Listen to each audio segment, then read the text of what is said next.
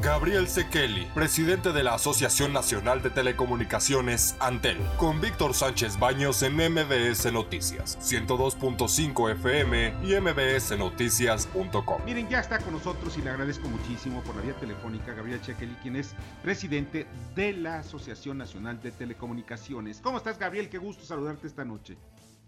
Igual, Víctor, muchas gracias por la invitación a este programa tan querido. Qué amable eres, te agradezco mucho.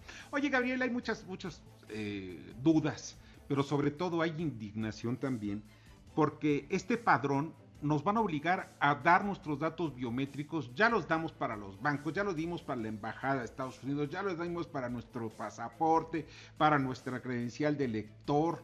Bueno, este, y ahora para, para comprar un celular, para tener una línea de celular, este, ¿hacia dónde vamos? lo que yo no entiendo es para qué quieren tantos datos de nosotros y que toda nuestra información personalísima esté rodando por no sé cuántos lugares. Sí, yo, yo creo que sería muy bueno escuchar al INAI en estos días, en este debate que la sociedad está planteando, porque la privacidad y la protección de los datos personales es uno de los bienes más queridos por la gente en cualquier país del mundo, Víctor. Y ha sorprendido mucho la reacción social que ha habido una vez tomada la decisión del Senado y se publicó en el diario oficial de inmediato la ley, que pocas veces se ve. No se esperaba, creo, nadie del propio gobierno que hubiera una reacción como ha habido, y la reacción ha sido de desconfianza no se trata de, algo novedoso.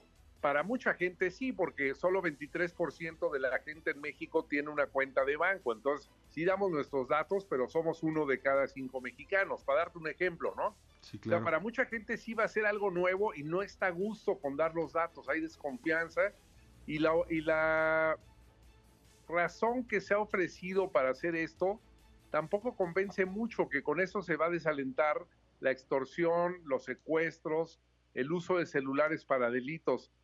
No vemos cómo un criminal va a usar el celular a su nombre para cometer un delito, entonces no entendemos la racional que se está planteando, francamente.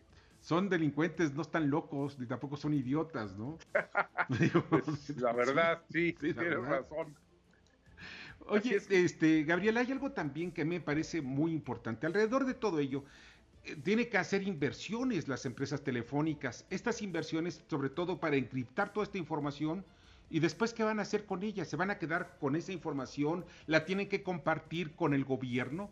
¿Con la dirección, perdón, con la Secretaría de, Seguridad Pública? ¿Qué es lo que pasaría al final de cuentas? ¿Quién es el que está autorizado para poder actuar con ello?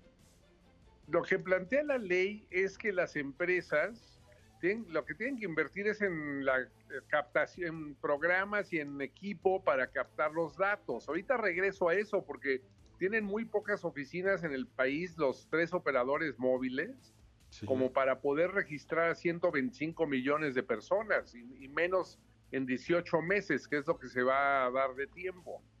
Entonces, pero el asunto es que las empresas tienen que darle al instituto a manejar la base de datos de los clientes ponerla al día prácticamente todos los días. Si alguien se salió, decir quién se salió. Si alguien entró, decirle al instituto quién entró.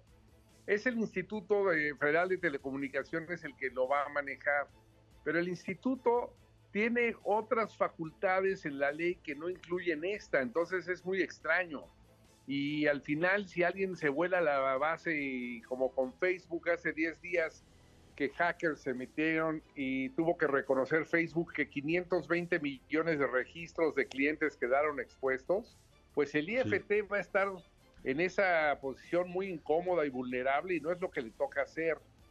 Ese es el tema. Ahora, la inversión del IFT es una, la de las empresas es otra, pero lo más importante, Víctor, es que hay cerca de 500 mil lugares en el país que son los que venden las tarjetitas para prepago cada vez que alguien quiere renovar, ¿no? Claro. Y esos lugares van a tener que invertir en equipos muy sofisticados o, les va a desaparecer el negocio y, los empleos que están relacionados con eso. Es una preocupación también.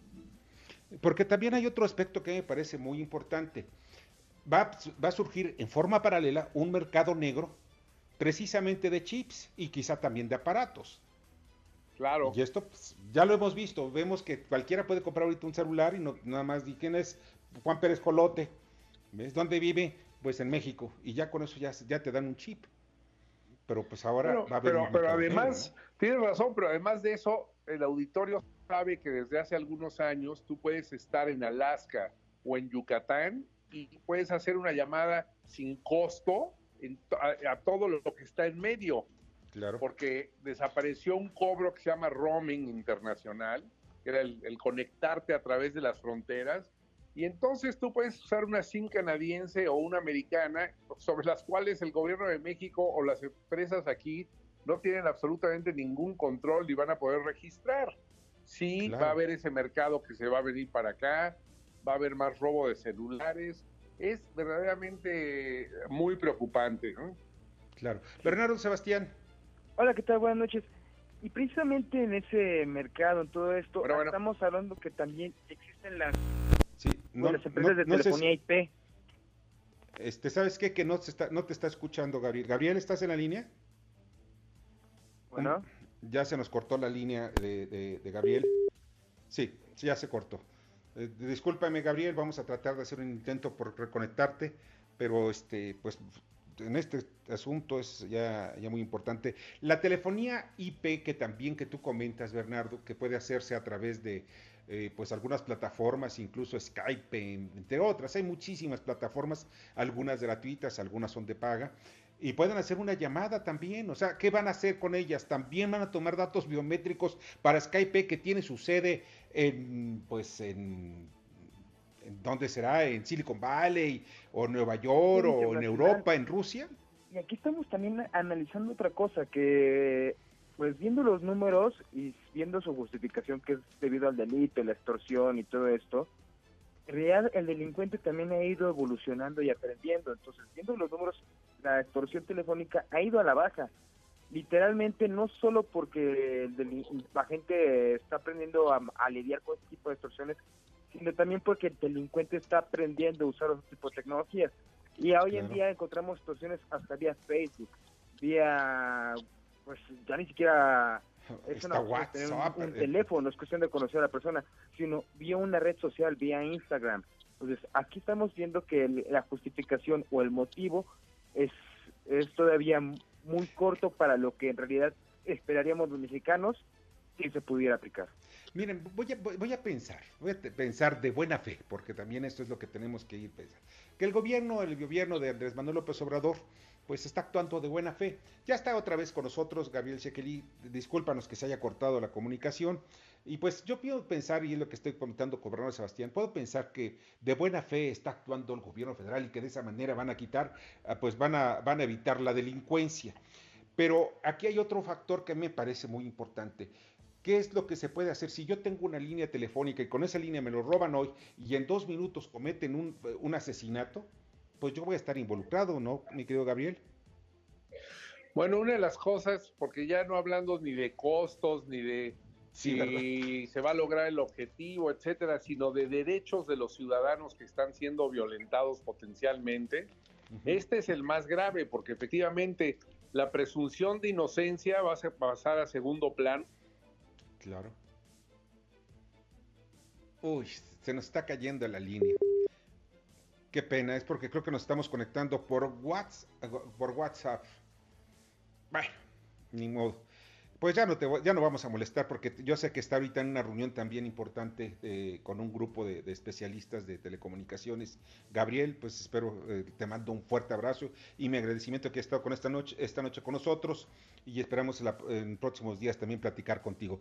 Gabriel, Gabriel quien es eh, el presidente de la asociación Espérenme un segundito porque aquí este, acabo de perder el, ASI. La Asociación Nacional de Telecomunicaciones, la ANTEL.